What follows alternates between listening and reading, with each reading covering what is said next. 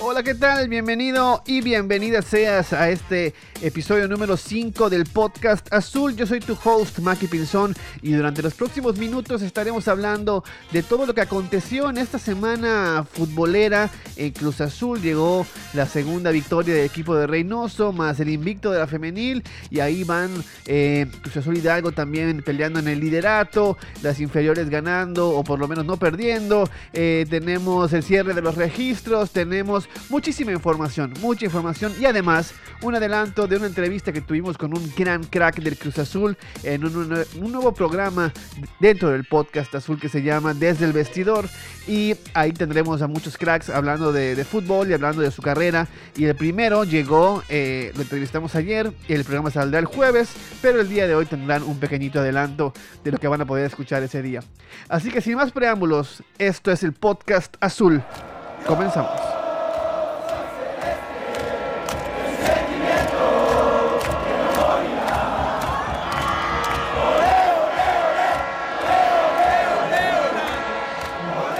Esto es el podcast azul. Comenzamos.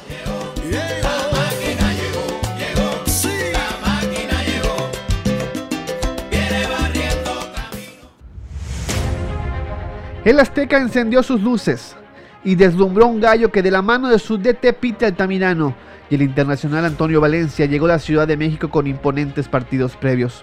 El árbitro, Luis Santander. El equipo celeste salió a la cancha con el capitán José de Jesús Corona en el arco. Shaggy Martínez, Juan Escobar, Julio César Domínguez y Adrián Aldrete en la defensa. Rafael Vaca como mediocentro defensivo. Una línea de tres con Orbelín, Romo y Alvarado. Y una doble punta con Cabecita Rodríguez y Santi Jiménez. Por su parte, los dirigidos por Héctor Altamirano salieron con Gerardo Ruiz en la portería, Omar Mendoza, Doldán Cervantes y Mesa en la defensa Montes y Valencia en el medio campo, Ramírez, Madrigal y Gurrola como volantes y Ángel Sepúlveda como única punta.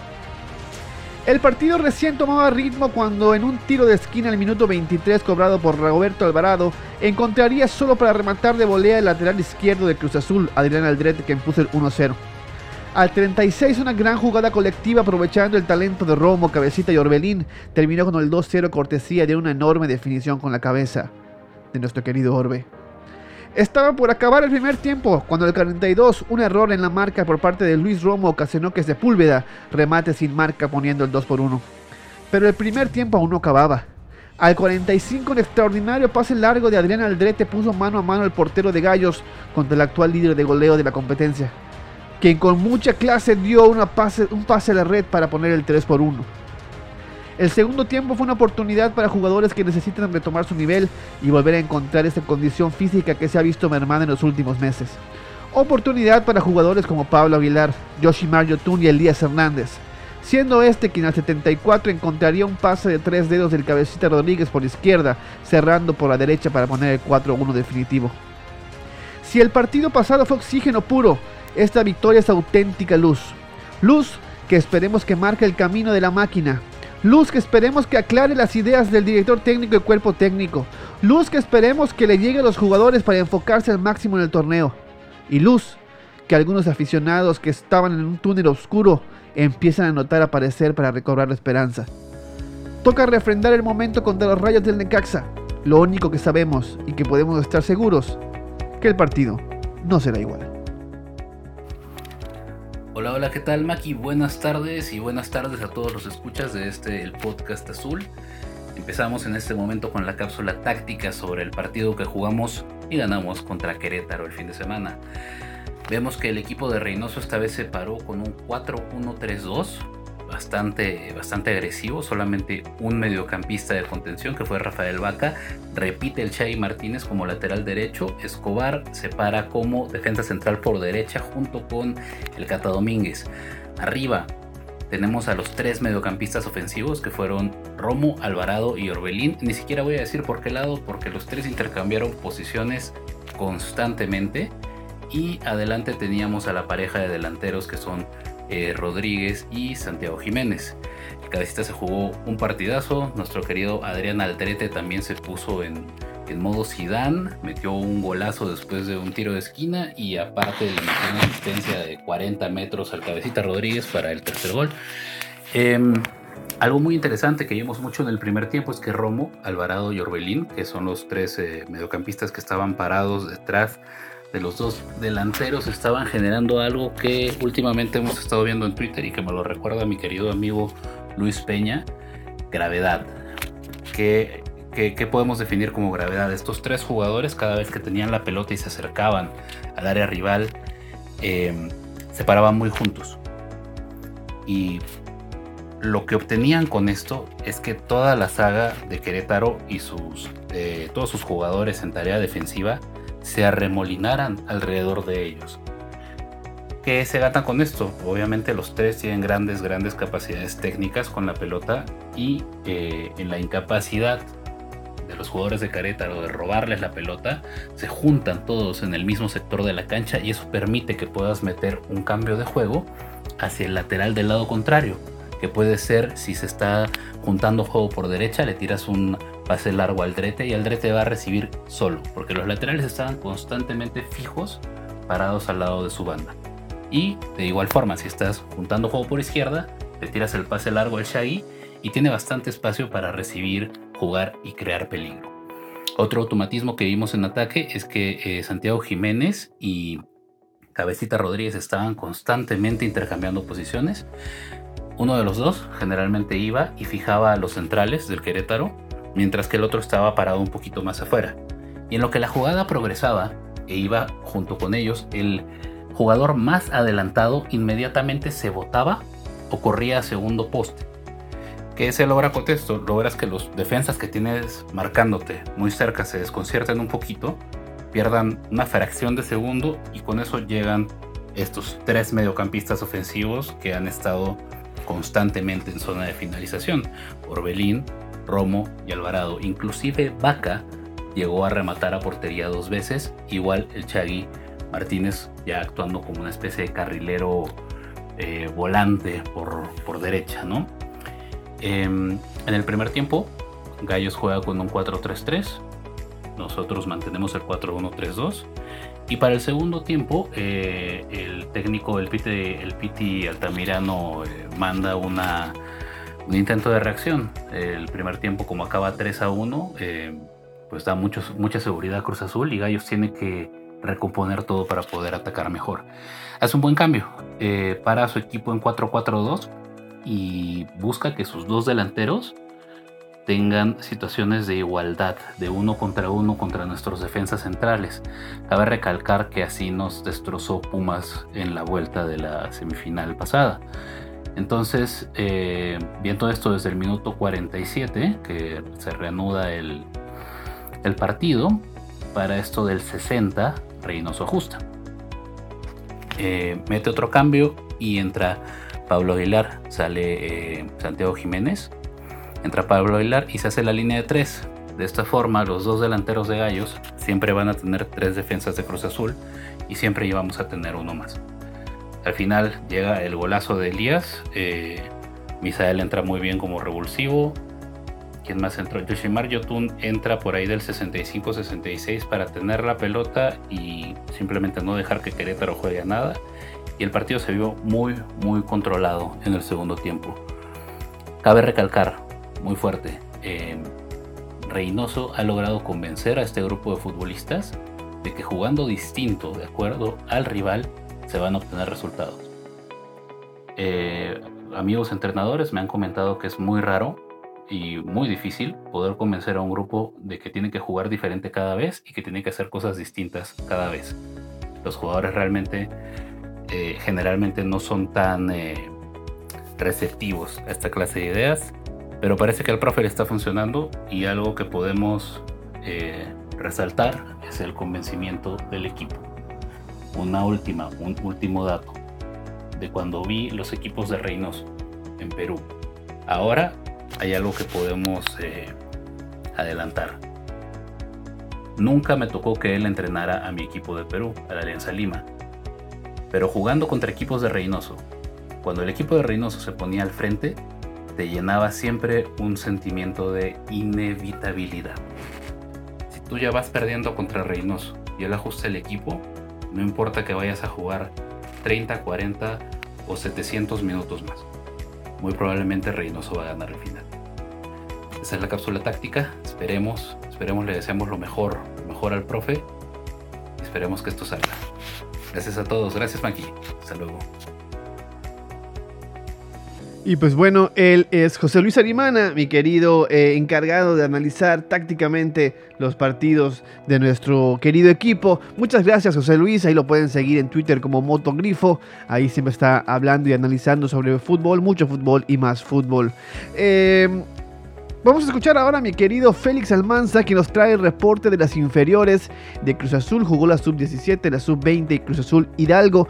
Y él trae todo el reporte, absolutamente todo el reporte de lo que pasó el fin de semana con las inferiores de Cruz Azul. Él es Don Cruz Azulino en Twitter, Félix Almanza. Y esto es el podcast Azul. Hola Maki, saludos amigos del podcast Azul. Vamos a platicar acerca de lo que fueron los resultados del pasado fin de semana en la categoría sub-17, en la categoría sub-20 y en Cruz Azul Hidalgo. Arrancamos con la sub-17 que ganó 1 por 0 su partido frente a los Gallos del Querétaro.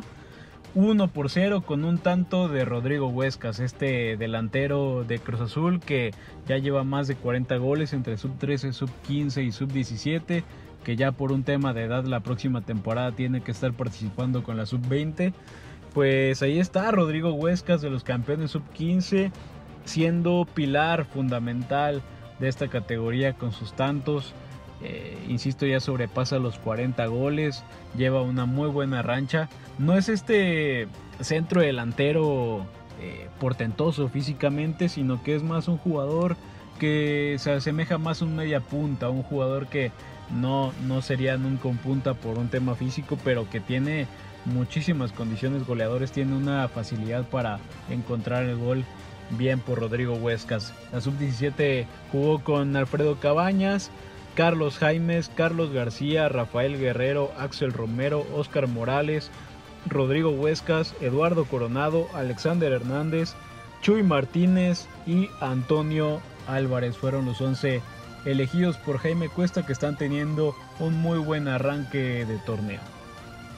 Por su parte la sub-20 dirigida por Luis Armando González salió con Sebastián Jurado en el marco, Juan Blanco en la lateral derecha, Luis Mario Iturbide y Luis Pérez en la central, Andrés Rodríguez como lateral izquierdo, Víctor Cuevas y Jorge García en la media de contención, Miguel Ceseña como un media punta, Brian Hernández como un volante por derecha, Fabián Partida como un volante por izquierda y Emilio González, el hijo de Luis Armando González, recibiendo la oportunidad como un tipo de centro delantero y digo tipo porque no es nato su función como 9, pero ahí está eh, colocándolo en esta parte Luis Armando González.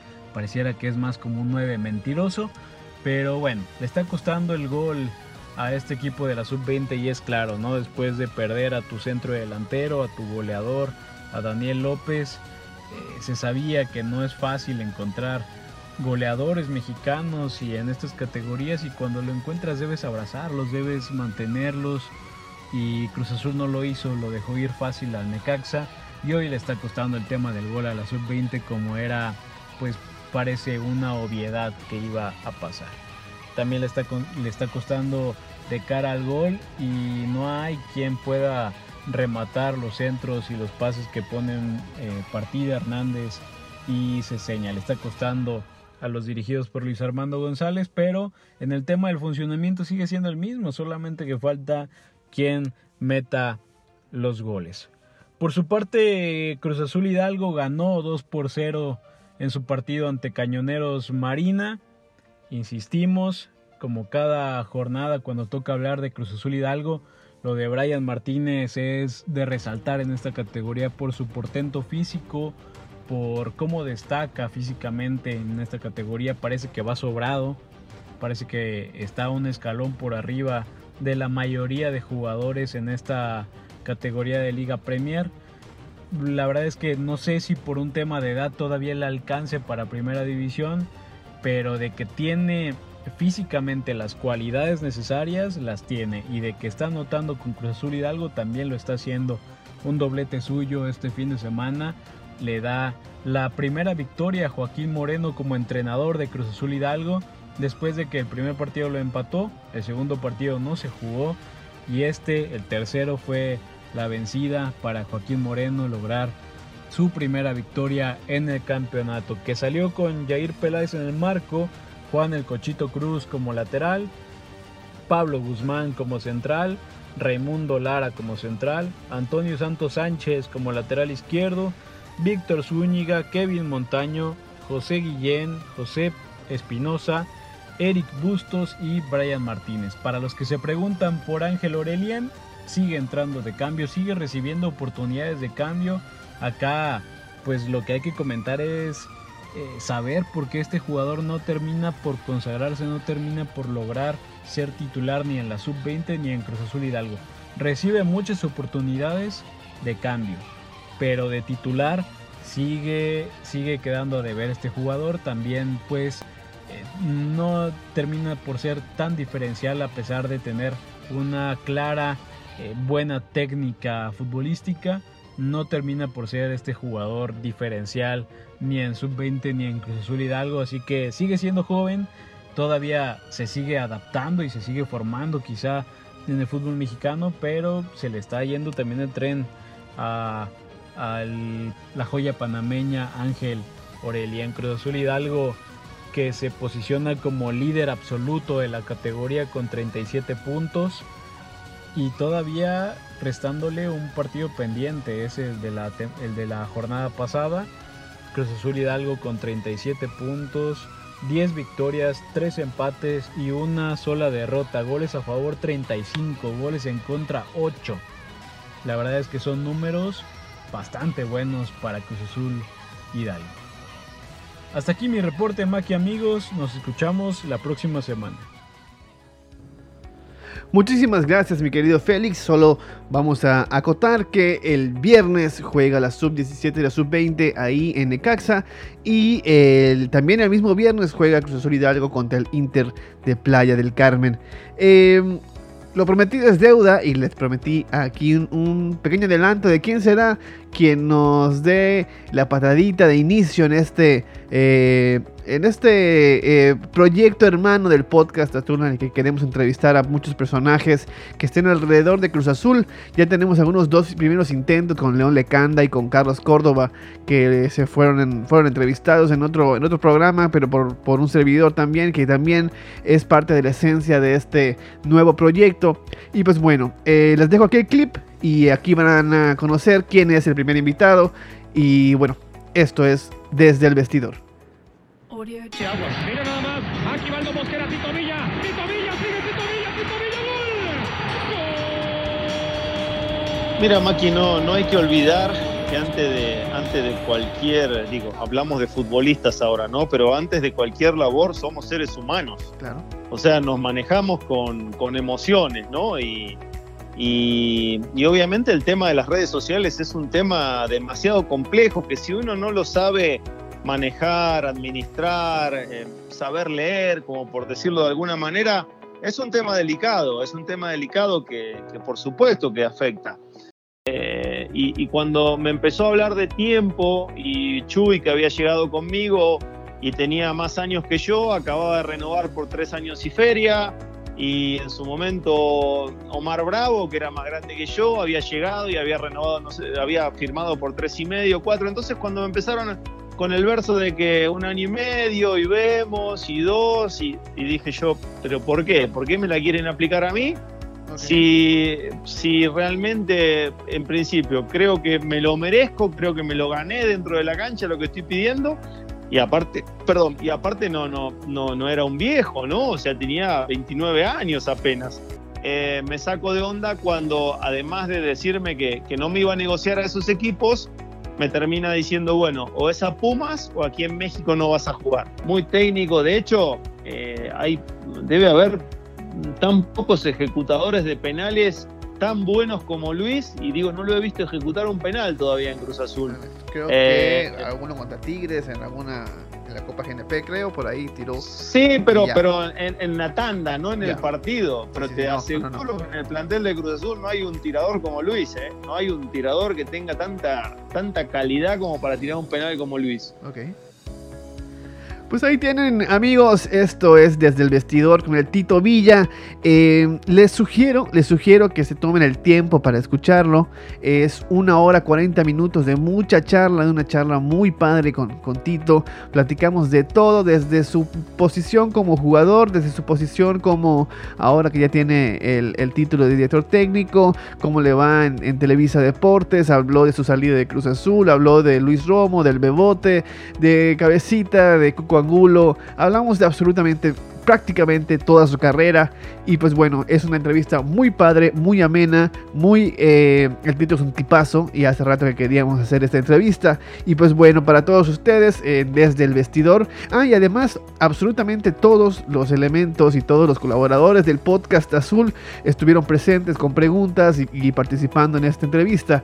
Así que esto es eh, un, programa hermano que no, no sabemos si será periódico si será cada semana, pero sí sabemos que lo, queremos hacer eh, muy seguidamente con personajes alrededor de Cruz Azul. Seguimos entonces con nuestra programación habitual y es momento de escuchar a mi querido Armando Vanegas que nos trae un clip que tiene ya 15 días trabajando y esto eh, es una sorpresa porque yo tampoco sé de qué se trata, pero esto es el podcast azul, él es Armando Vanegas y esto es Historia Azul. Muy buenas tardes, días, noches para la afición del cementero. En mi intervención anterior platicamos sobre el ascenso de Cruz Azul a Primera División en enero de 1964. Hoy vamos a ampliar detalles sobre el entrenador que logró aquella gesta, el húngaro Jorge Marik. Yo soy Armando Vanegas y esto es Historia Azul. Georgi Marik Huskas, o Jorge Marik para los cuates, tiene una biografía de película. ¿Cómo fue que aquel húngaro acabó dirigiendo a un equipo de un pequeño pueblo de Hidalgo? Vámonos a los años 40, apenas terminando la Segunda Guerra Mundial. Europa se quedaba dividida por un muro físico e ideológico. En un lado del mapa quedaron los países que adoptaron la filosofía socialista, casi como satélites de la Unión Soviética. En Hungría, que había sido anteriormente el imperio austrohúngaro, hubo cierta indecisión la monarquía se resistió a irse hasta que en el año 1949 fue abolida oficialmente, pasando a gobernar el Partido Comunista. Hay que recordar que en los países filosoviéticos se alcanzó un alto nivel futbolístico. Sin embargo, los jugadores se veían impedidos a contratarse en ligas de Occidente por las condiciones políticas que regían el mundo. Si lo intentaban eran considerados traidores a la patria y eran sancionados. Los jugadores más talentosos se consideraban prisioneros en su propia liga. Hay que contextualizar, en aquellos años Hungría vivió su mejor generación de futbolistas, una de las más grandes que se haya visto jamás en Europa. Algunos jugadores recibían ofertas de la parte occidental, pero esta era rechazada de raíz por la Federación Húngara. Algunos jugadores entonces se organizaron para un peligroso plan de huida. El mítico Ladislao Kubala, Simotech y nuestro Jorge Marik todos jugadores de fútbol que querían jugar fuera de Hungría. Idearon un plan de película. Una mañana de domingo después de disputar un partido se escabulleron de los vestidores. En la cercanía les esperaba un contrabandista, quien les dio ropa de soldados soviéticos y les pidió que subieran un camión militar. Pasaron un puesto de vigilancia identificándose como ejército de ocupación y ya en la frontera dejaron el camión para adentrarse en las montañas nevadas que cruzaron a pie hasta llegar a la estación invernal de Innsbruck, en Austria. Allí se encontraron con un italiano que les dio pasaportes falsos para poder llegar a Italia. Ya en Italia intentaron, intentaron ser contratados por el Torino. Les ofreció recibirlos en sus instalaciones. Pero no contaban con que la FIFA les, les negó el permiso para jugar en el Torino. Sus clubes en Hungría habían interpuesto una queja solicitando que se les prohibiera jugar por faltar a sus contratos. La FIFA fue completamente inflexible, y aquellos jugadores se quedaron sin poder desempeñar su profesión y sin tener una forma de generar dinero para poder subsistir. En Italia se encontraron con Fernando Duakic, cuñado de Kubala que había escapado de Checoslovaquia, y se les ocurrió una idea que cambiaría todo. Formaron un club clandestino que pudiera jugar partidos de exhibición aquí y allá para encontrar un modus vivendi. Así nació el Hungaria, equipo de los sin patria, formado por exiliados de varios países de Europa del Este que no podían contratarse por estar sancionados por la FIFA a petición de sus clubes. Jugaban básicamente para sobrevivir. Ofrecían sus servicios como rivales en partidos amistosos por toda Europa, donde se fueron haciendo famosos. Pronto empezaron a recibir ofertas para integrarse a clubes occidentales. Entonces llegaron a España, donde vieron su mejor fútbol encumbrándose con un gol en el Sarriá contra el Español de Barcelona. Las crónicas periodísticas de aquella época describen aquel gol como un verdadero relámpago, un fulgor que deslumbró a todos. Kubala sacó el balón del centro del campo para iniciar el partido. Jorge Maric controló, ganó tiempo y mandó un servicio de tres dedos hacia el área del español. Kubala recibió y en un solo movimiento se quitó a un rival con sombrerito, empalmando el balón de volea para poner aquello 1 a 0 en unos cuantos segundos. El público quedó estupefacto y entonces le llovieron ofertas. La FIFA ponía resistencia para permitirlo, pero el Barcelona fue muy terco y logró naturalizar a Kubala como refugiado político y ofrecerle un contrato como español, situación que no estaba prohibida. Y así poco a poco iban encontrando lugar en otros lugares del mundo. Entonces Jorge Maric se aburrió pronto de Europa. Su espíritu aventurero lo llevó a Colombia, diga que no estaba regulada por la FIFA y pagaba salarios altísimos para la época. Y se unió al Deportivo Samarios y luego al Santa Fe de Bogotá. En el año 1954 viajó a México para jugar en el Irapuato y consagrarse campeón con el León. Entonces se retiró y fue contratado para dirigir al Atlas y el Atlante. Luego, don Guillermo Álvarez lo buscó. Además de un buen salario, le ofreció la posibilidad de desarrollar un proyecto emocionante. Y March, con su espíritu aventurero, se dejó embelezar. En la temporada 61-62 llegó cargando una mochilita, a un pueblito hidalguense pequeño para hacerse cargo de un naciente equipo de segunda división llamado Cruz Azul. Héctor Pulido contaba que le gustaba ir a ver talento a otros sitios. Aquel húngaro loco buscaba jugadores en sitios lejanos y les ofrecía unirse a un proyecto que él aseguraba iba a ser histórico. Y así fue. Jorge logró el ascenso con Cruz Azul en la 63-64 y dejó las bases sentadas de las primeras glorias. Georgi Maric Salió de Cruz Azul en el año 66 y volvió para ser auxiliar de Raúl Cárdenas en la 72-73. Después dirigió a la máquina por un periodo corto en el 76. El ruso, como era apodado gracias a nuestra mala educación en geografía, murió en el año 1988. Desde Hungría a España, pasando por Colombia hasta llegar a Jaso para salir campeón. Una historia llena de aventuras casi increíbles. Así la vida de nuestro primer gran estratega.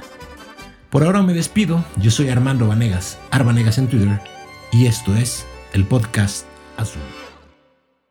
Mi querido Armando Vanegas, como siempre, sorprendiéndonos con cada entrega de la historia azul. Muchas gracias, Doc, por este brevario. Qué padre conocer más de nuestros grandes, grandes íconos de nuestro fútbol en Cruz Azul, nuestro fútbol mexicano y por supuesto de, de los que hicieron grande a este club.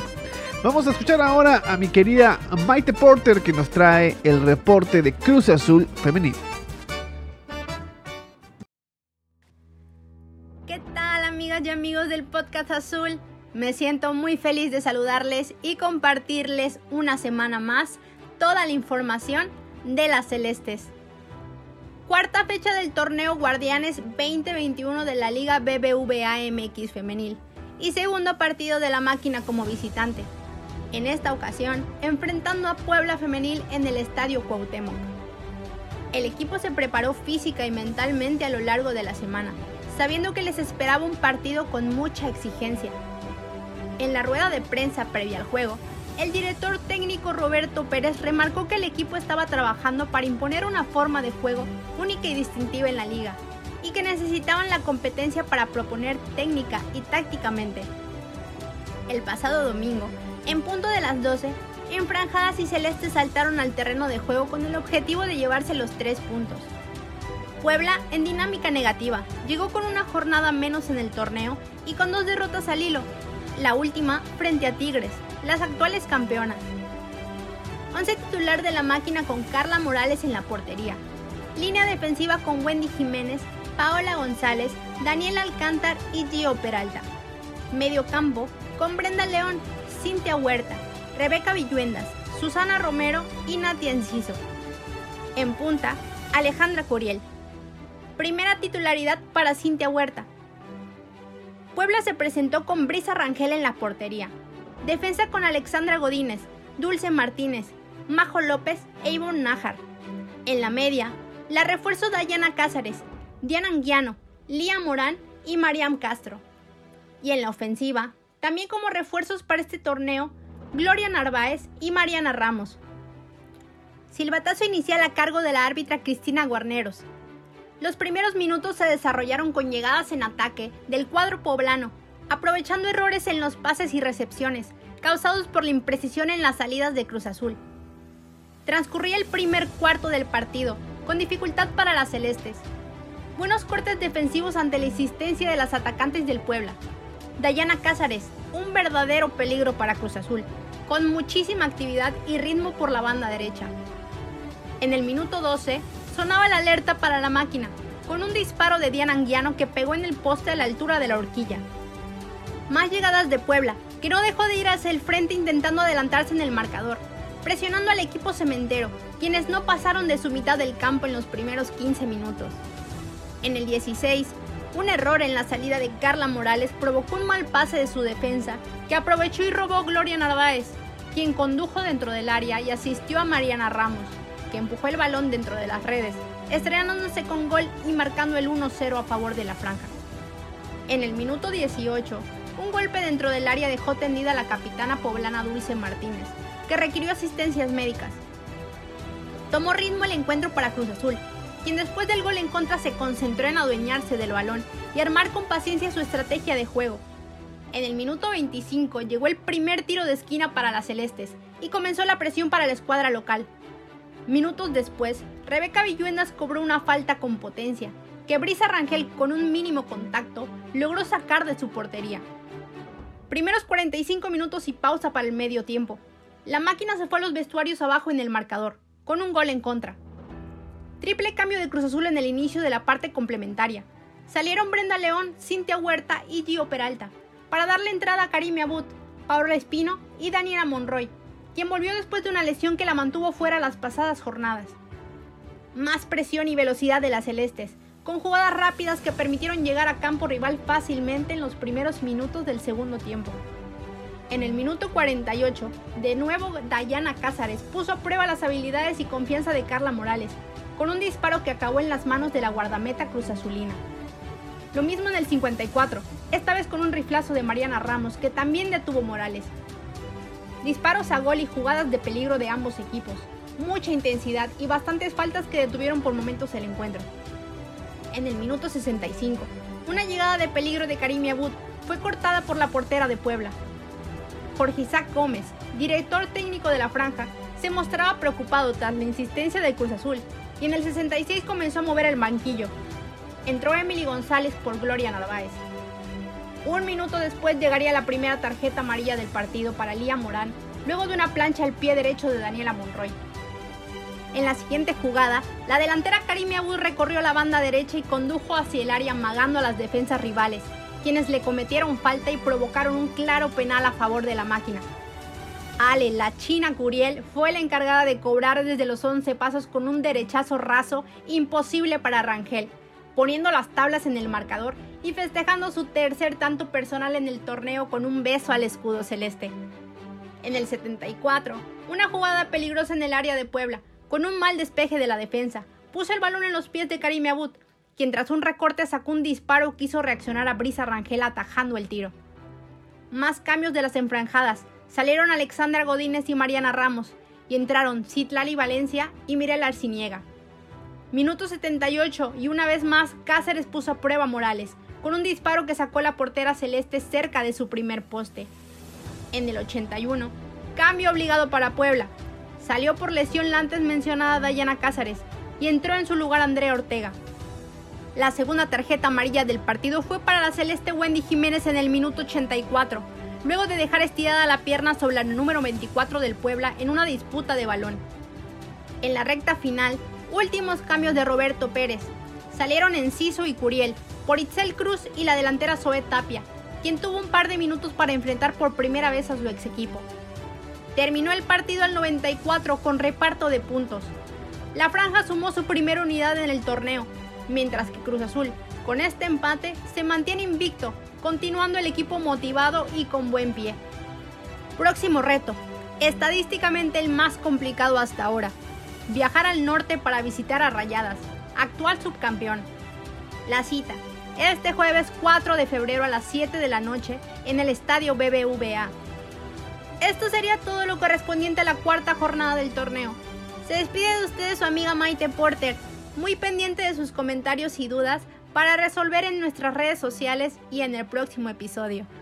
Hasta pronto, Celestes. Muchísimas gracias mi querida Maite Porter. Los que no vimos el partido nos podemos imaginar eh, lo que pasó en los 90 minutos con tu descripción. Muchísimas gracias por estar aquí una vez más, una semana más en el podcast azul.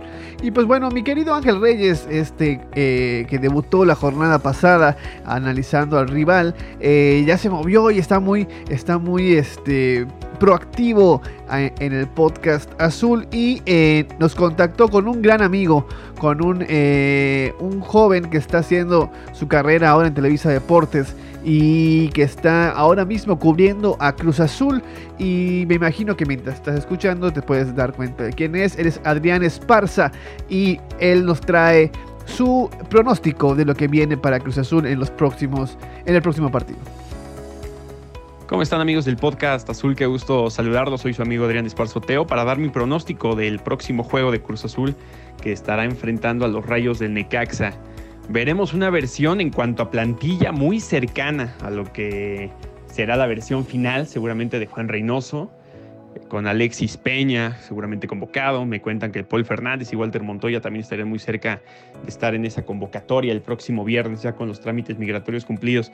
¿Cuál es mi pronóstico? Caray, creo que es complicado darlo sobre este partido, pero creo que Cruz Azul, por lo mostrado sobre todo el sábado pasado, creo que Cruz Azul ligará su tercera victoria en forma consecutiva y me quedo con un 2 por 0. Creo que le ha costado un poco a Necax el ataque, le ha costado un poco arrancar con cierta cuota goleadora, con un funcionamiento ofensivo y creo que precisamente si algo se le ha visto al Cruz Azul de Reynoso es orden defensivo y a partir de eso plantear los partidos hacia el ataque. Me quedo con una victoria 2 por 0 de Cruz Azul sobre Necaxa. Y aprovecho para mandarle saludos a Ángel del podcast Azul y a toda la gente que lo escucha. Muchas felicidades y aquí estamos a la orden, su amigo Adrián Esparzoteo. Pues ahí está el saludo para Ángel. Muchas gracias, querido Ángel. Más al ratito escuchamos tu análisis de, del Necaxa justamente. Pero antes de pasar a, la, parte final de este podcast, que es con el resumen y con, con el análisis del rival, vamos a escuchar a la voz más dulce de Twitter Cruz Azul, a esta señorita que siempre viene a endulzarnos con sus palabras, con su voz, ni más ni menos que mi querida Ale Rodríguez. Y esto nos dice en el podcast Azul amigas y amigos de Cruz Azul que escuchan el podcast Azul. Es grato para mí saludarles una semana más y aquí va mi comentario de algunas de las impresiones que nos dejó esta jornada. Siendo sinceros respecto al marcador obtenido en el Azteca, me atrevo a decir y muy segura estoy de ello, es que ni el aficionado más optimista, como la Ale R7 por ejemplo, imaginaría tal marcador. A lo que sí le apostamos varios era el triunfo, pensando en un partido un tanto más complicado. Querétaro llegaba a esta jornada con 6 puntos, 3 goles a favor y solo una anotación recibida después de ganarle a los rojinegros y a Pumas y perder ante Toluca en la fecha 1. Mientras que sabemos que Cruz Azul, hasta antes de enfrentar a Querétaro, tenía en la bolsa la victoria por un gol en el Estadio Hidalgo únicamente, y dos goles recibidos que significaron las dos derrotas de la primera y segunda fecha. De esta manera, una muy buena sorpresa fueron los cuatro goles del sábado, y luego también quiénes serían los anotadores.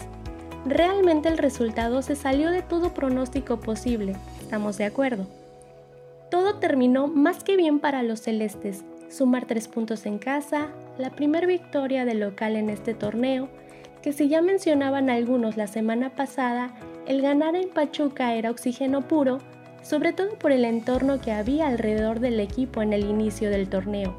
Ganar ya con un marcador cómodo en la fecha 4 suma en muchos aspectos y sobre todo en la confianza de nuestros jugadores. Nos vamos a la noche del sábado, silbatazo del árbitro y Cruz Azul tomaba el balón. Resaltar que la posesión del esférico en este partido favoreció a la máquina.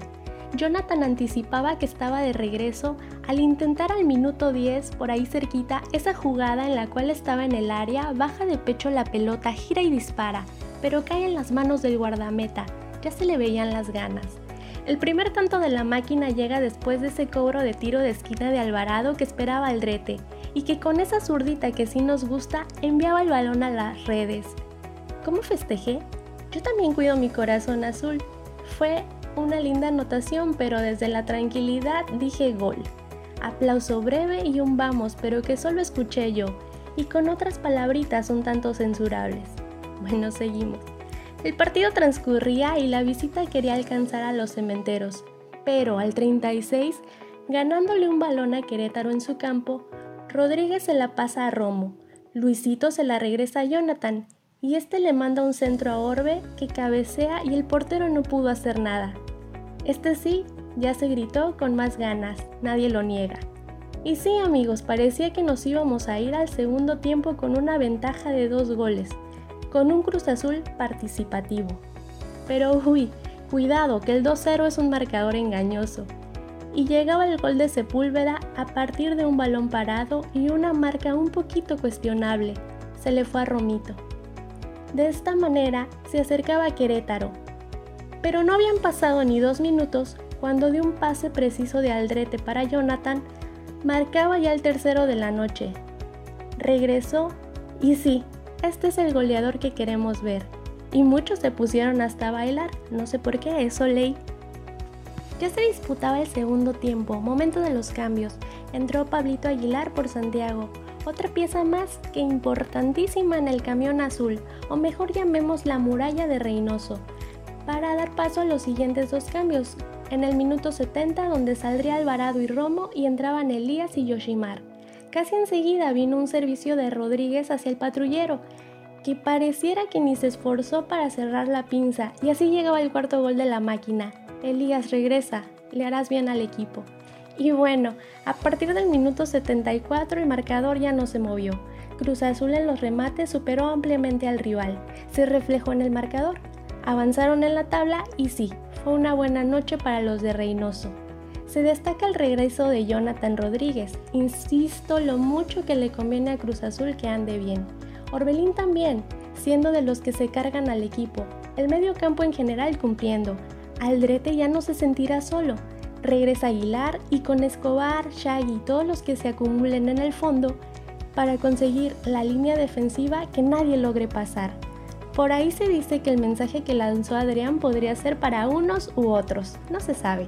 Lo único seguro es que yo solo quiero ver tu zurda triunfar. Ah, y también entró Angulo, a quien habrá que verlo con más minutos en el campo, pues para los 5 minutos que mostró, no estuvo tan mal. Hoy Cruz Azul ya está en el octavo lugar. Visitará Necaxa, equipo que ocupa el decimocuarto lugar de la tabla con 4 puntos hasta el momento, y quien viene de sacar un empate en el volcán. Las incorporaciones a seguir en este encuentro serán las de Montoya y Fernández, que por boca de Juan ya podrá contar con ellos para ese duelo. En redes se coincide que por el tipo de juego quien podría tener más minutos sería Paul. Veremos cómo trabaja la plantilla Reynoso para no quedar limitados a los 11 jugadores y con cambios justitos.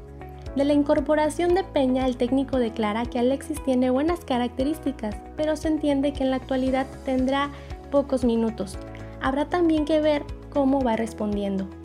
Pues al parecer el humo que francamente fue poco comparado a otros torneos de quién podría incorporarse o no, ya pasó. Hasta resulta extraño que en medio de semanas con tanta información extra cancha ahora se tenga cierta tranquilidad. Esperemos que todo siga de la mejor forma con un Cruz Azul adaptándose a las formas de Reynoso, sumando sobre todo y ganando en confianza. Alisten el sillón, desde el cual una semana más estaremos apoyando a la maquinita. Ya no falta mucho para el viernes, ojito con el horario, no digan que no se les avisa. Y ojalá pueda verse un buen partido de la máquina nuevamente. Por esta ocasión me despido, nos escuchamos la siguiente semana. Soy Ale Rodríguez y les deseo que estén muy bien. Un saludo Maki, adiós. Muchísimas gracias, mi querida Ale, como siempre, iluminándonos y endulzándonos el corazón y el alma con tu hermosa voz. Y pues aprovechando que hablaste sobre lo que comenta el profe Reynoso en conferencia de prensa eh, y de Alexis, Peña que viene a reforzar la saga defensiva de Cruz Azul. Esto fue lo que respondió a la pregunta expresa de qué van a hacer si tienen que recuperar un jugador tanto en lo, en lo emocional o en lo, en lo disciplinario y en lo deportivo. Entonces el profe Reynoso contesta lo siguiente.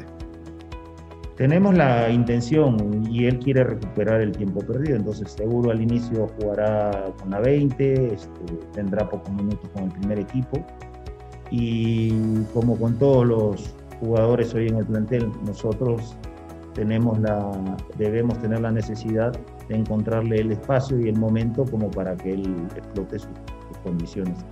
Lo que sí les digo es, de estos dos días que lo he visto trabajar, creo que va a ser de ayuda, un poco este, retomando lo que decía hace un rato, es un muchacho que tiene muchas condiciones, más de lo que uno podría pensar cuando lo ve de, rival, solo depende de él y creo que viene a apuntalar eh, aspectos que no teníamos por, por características. Creo que esa parte redondea un poco la idea que hablaba hace un rato de que la no venida de refuerzos es porque no quisimos traer por traer. Y en este caso puntual, él nos va a ayudar porque puede jugar en línea 4, puede jugar en línea 5, este, es un jugador alto, eh, va muy fuerte a las divididas y técnicamente pues, es bastante completo. Entonces, Ahorita es recuperarlo en todo sentido y Dios quiere que aceleren los procesos y Él ayude para que cuanto antes pueda colaborar con, con los titulares. Ahí están las declaraciones del profe Reynoso sobre el tema de cómo puede aportar y cómo va a aportar Alexis Peña a este equipo de Cruz Azul. Y pues bueno, vamos a empezar a cerrar eh, la cobertura de lo que pasó en la semana. Por supuesto, y no puede ser de otra manera que con el anti-resumen de la jornada por parte de mi querido Ricky Del Hoyo y de Mérida hasta Monterrey. Ahora lo escuchamos a él en el podcast Azul.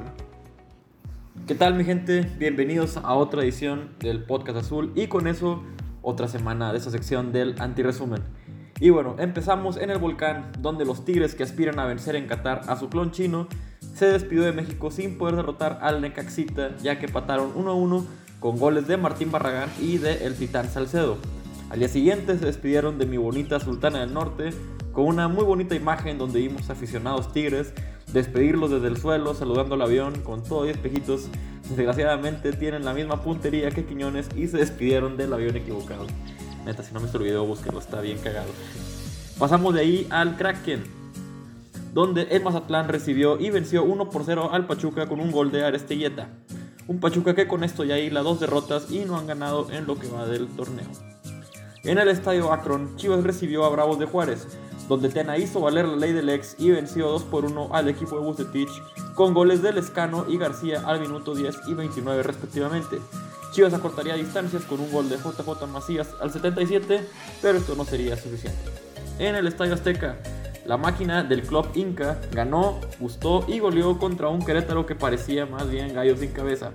El equipo del Pite Altamirano cayó 4-1 gracias a una gran actuación del Cabecita Rodríguez con un gol y dos asistencias si va a jugar así hay que sacarlo más seguido. Yo pago el próximo pomo de Jonathan Rodríguez. De todas maneras toma JB y sale bastante barato. En Tijuana, el lugar más feliz de la tierra según Krusty, el payaso, Cholos derrotó al Toluca 3 a 2. Cholos que se fue al frente con un gol de Manotas al minuto 13, que por cierto no sabe mi excepción cuando vi que Manotas no era un pulpo gigante con sombrero. Después otro gol de Fidel Martínez al minuto 21 y otro del Yuca Sansores al 24. El Toluca estaba más muerto que tus oportunidades con tu crush, pero un regalo de Jonathan Orozco en la salida le permitió a Alexis Canelo anotar el 3 a 1. Después, al minuto 53, Barbieri metería el 3 a 2 final en un tiro de esquina. En CU, Pumas recibió al Atlas de Guadalajara que, bla, bla, bla, bueno, quedaron 0-0. Seamos honestos, ni yo quiero grabarlo, ni ustedes quieren escuchar el resumen de un 0-0 bajo el sol cancerígeno del mediodía de CU. Así que vamos al siguiente partido. En Torreón, en la casa del dolor ajeno, Santos recibió al América donde Acevedo y Oscar Jiménez compitieron por ver quién era el verdadero Paco Memo Fake. El partido terminaría 1 a 1 con goles de Henry Martín al 44 y de Santiago Muñoz al 82, donde curiosamente ambos arqueros tuvieron algo que ver en los dos goles. Por último, en León los Esmeraldas vencieron 3 a 1 al San Luis, al que le dieron literalmente puro chile, pues los goles fueron un doblete de Víctor Dávila al 62 y al 78 y de Jan Meneses al 88. Por el San Luis anotaría Germán Berterame, pero pues no sería suficiente y dejaría el 3 a 1 definitivo. En cosas más agradables que hablar del Atlético San Luis, el sábado Palmeiras y Santos jugaron la final de la Copa Libertadores en el Maracaná. Partido que tuvo todo lo que amamos de esta bendita confederación que es la Conmebol. Patadas en toda la cancha, peleas, expulsiones y claro, goles de último minuto. Algo de fútbol también se vio, pero bueno, la verdad que no importa. Uno no ve la Libertadores para ver fútbol. Ganó Palmeiras 1-0 con un gol de Breno López en la última jugada del partido y ya esperan rival en el Mundial entre los Tigres de la UNL y su versión maquilada en Taiwán. Queda pendiente para esta jornada hoy mismo el Monterrey contra Puebla. Esto fue todo por este antiresumen. Nos escuchamos la próxima semana. No quiero pecar de injusto, mi querido Ricky del Hoyo, mi hermano, pero creo que acabas de hacer tu mejor emisión del antiresumen de la jornada. Literalmente están saliendo algunas lágrimas de risa por mis ojos. Muchísimas gracias, mi querido Ricky, un enorme abrazo y nos escuchamos aquí la próxima semana. Y pues bueno, vamos entonces a empezar con este tema de la cobertura del partido del viernes contra los Rayos del Necaxa. El partido se va a realizar el viernes 3 de febrero en punto de las 9.30 horas. Pongan atención al horario, como dice mi querida Ale, que luego no digan que no se les dijo. Esto es en el Estadio Victoria. Necaxa tiene 4 puntos y se encuentra en el lugar 14 de la tabla por una victoria ante San Luis, dos derrotas ante Mazatlán y Toluca y un empate ante Tigres en su último partido.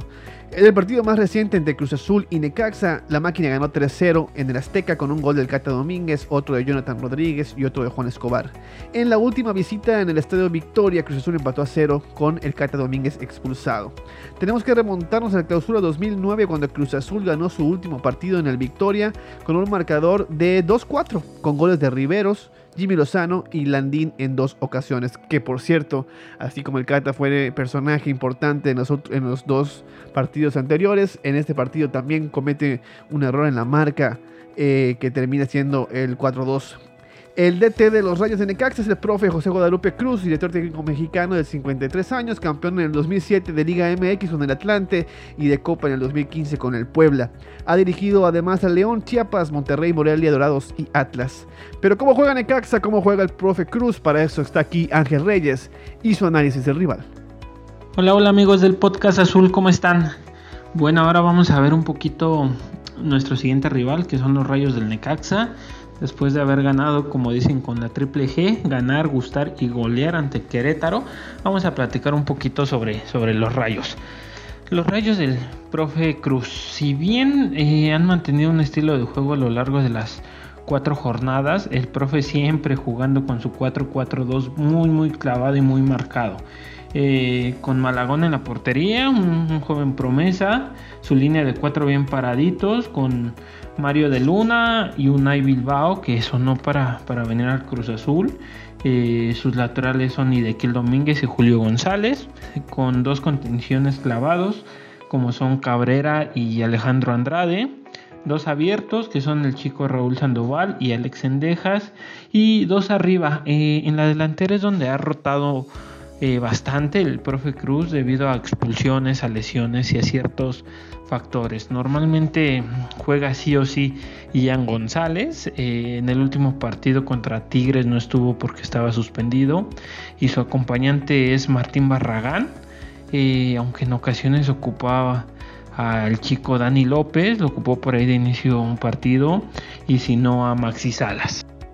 Hablando un poquito de cómo juega el profe Cruz, prioriza mucho el orden defensivo y un poquito la tenencia de la pelota. Sin embargo, eh, opta por si no la tengo, me repliego atrás y hasta que no me abran, no ataco. Es más reactivo que activo, por llamarlo así. Entonces ahí tiene mucha ventaja Cruz Azul. Le cuesta un mundo anotar gol al Necaxa, quitando el primer partido contra Mazatlán, donde metió par de goles. y pues le cuesta un mundo. Le ganó 1-0 de local a San Luis con un penal. Perdió 2-0 con Toluca, que a mi gusto les dieron un paseo en el Nemesio 10.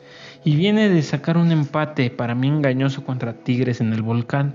Engañoso porque los Tigres ya estaban pensando en el Mundial de Clubes.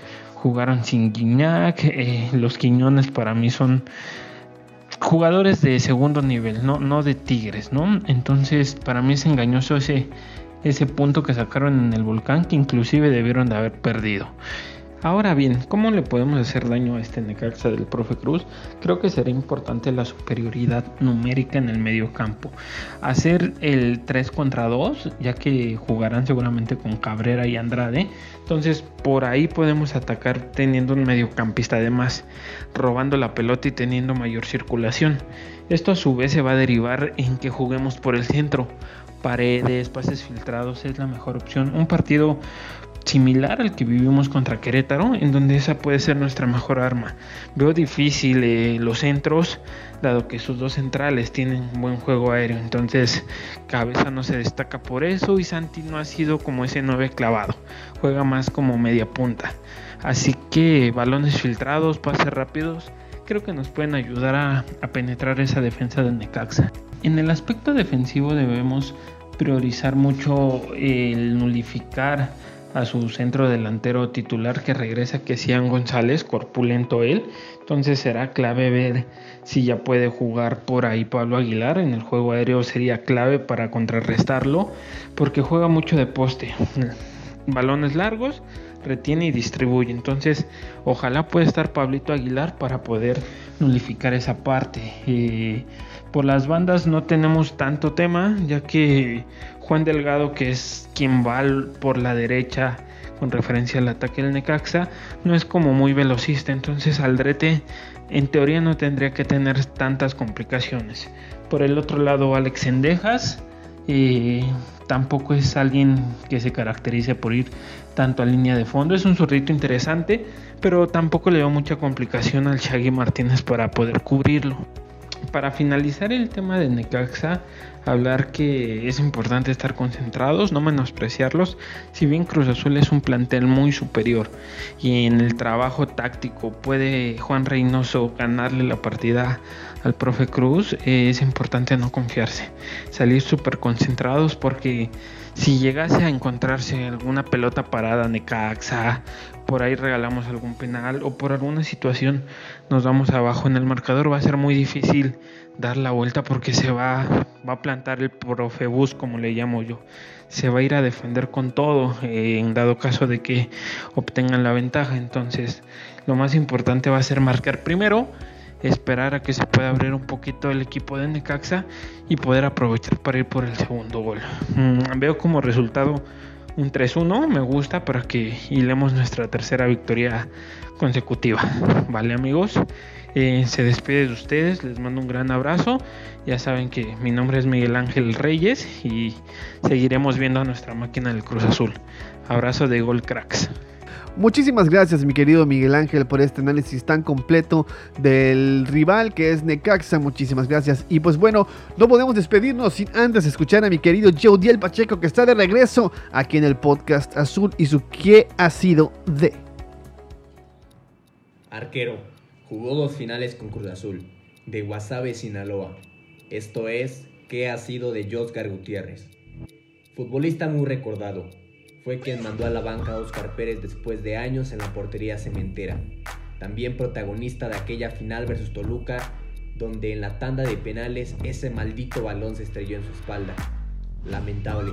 Cosas del fútbol. Josgar participó en Cruz Azul de 2007 hasta 2013 para marcharse al Atlante préstamo sin opción a compra. En búsqueda de más oportunidades sería Pumas, logrando pocos minutos y saliendo para dirigirse al ascenso con Ecatza, donde tuvo los minutos esperados, también logrando el ascenso con el equipo y donde permaneció hasta mayo de 2020 tras anunciar su retiro profesional. Josgar tuvo la oportunidad de seguir con los Rayos trabajando como formador de porteros en las fuerzas básicas, labor que desempeña hasta hoy en día Cabe mencionar que Josgar siempre perteneció a Cruz Azul, siempre estuvo prestado. La afición cementera lo recuerda con cariño y le desea lo mejor de sus proyectos de vida. Esto fue ¿Qué ha sido de Josgar Gutiérrez? Yo soy Eudiel Pacheco y los invito a que si quieren saber qué ha sido de algún otro futbolista, me lo hagan saber en mis redes o en el Twitter del podcast, para tratarlo en los siguientes programas. Síganos escuchando. Regresamos contigo, Maki. Muchas gracias, mi querido Jodiel. Qué gusto tenerte aquí de regreso en el podcast azul. Y pues bueno, amigos, ahora sí ya terminamos con este episodio número 5. Muchísima información. Les dije que tenemos muchísima, muchísimo de qué hablar. Y pues bueno, eso es todo. Les recuerdo, el próximo jueves es desde el vestidor del podcast azul con el Tito Villa. Y ahí los espero para que también escuchen esta gran entrevista que tuvimos con el crack, el crack Tito Villa. Amigos, muchísimas gracias por estar con nosotros por esta ya hora más o menos de podcast azul. Espero que se la pasen muy bien, que tengan una magnífica semana y que el viernes estemos festejando juntos la victoria de las 17, de la 20 de Cruz Azul y el y por supuesto de Cruz Azul Femenil y Cruz Azul Hidalgo. Muchísimas gracias, yo soy Maki Pinzón. Les recuerdo seguirnos en todas nuestras redes sociales, aquí abajo en la descripción de todo, cualquier plataforma donde nos estés escuchando. Puedes encontrar las redes sociales de nosotros, de los que hacemos parte del podcast azul y por supuesto del programa también. Muchísimas gracias, les recuerdo, yo soy Maki Pinzón y esto fue el podcast azul.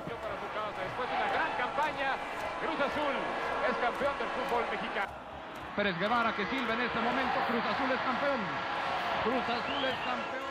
Se acabó, Cruz Azul es campeón.